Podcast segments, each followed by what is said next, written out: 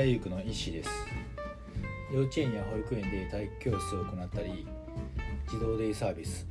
そろばん教室レンタルスペースの運営などをしています。はいということで、えー、やっぱりパッパッとっていうかこうふと思ったってふとっていうかなんか思ったのが、えー、経営とか世の中の社長さんってぱりま元気前,、ま、前も話して元気っていうのもあるんですけどやっ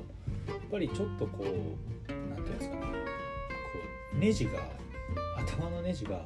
ぶっ飛んでるっていうかやっぱり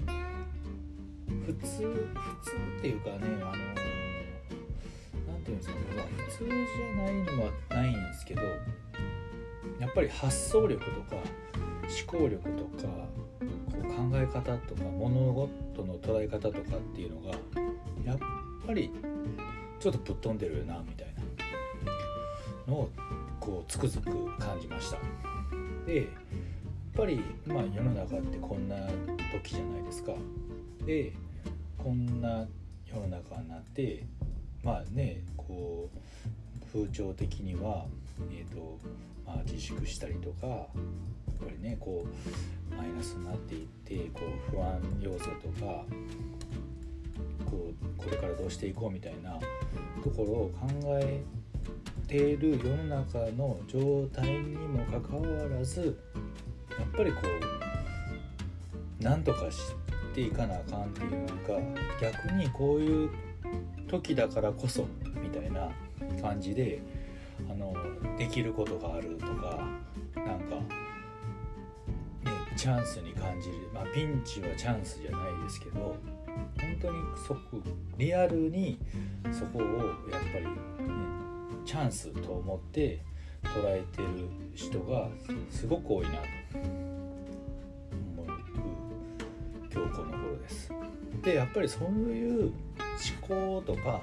考え方でないとやっぱりこう何て言うんですかね自分で経営したりとか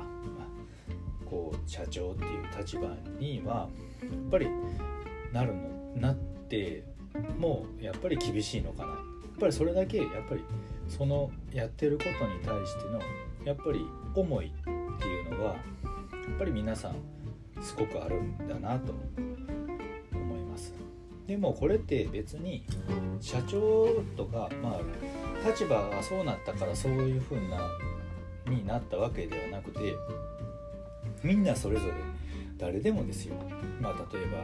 ねあの雇われて働いてる人でもそうですしやっぱりこうねあの学生の人でも学生とか子供たちでもそうですけどやっ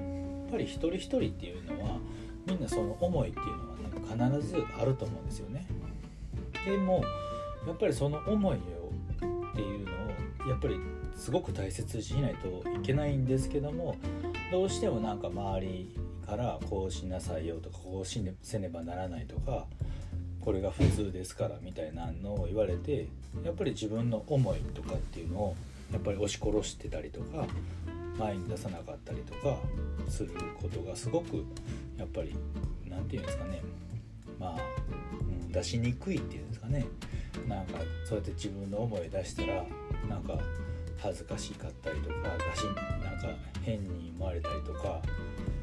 あんそんな風に思われてるんやみたいなんでなんかね嫌な気持ちになったりとかしたりするのが不安で出せないっていうの現状がやっ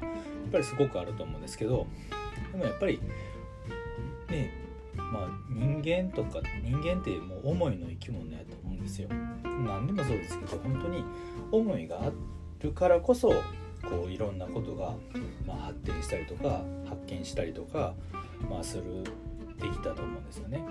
なので大切にしないしないといけないのはやっぱりその自分がどう思ってるか自分どう考えてるかとかっていうそこの部分そこの自分の思いですね。深いところの思いっていうのはすごくやっぱり大切にしてやっぱり生きていく必要があるなと思います。でやっぱりそこが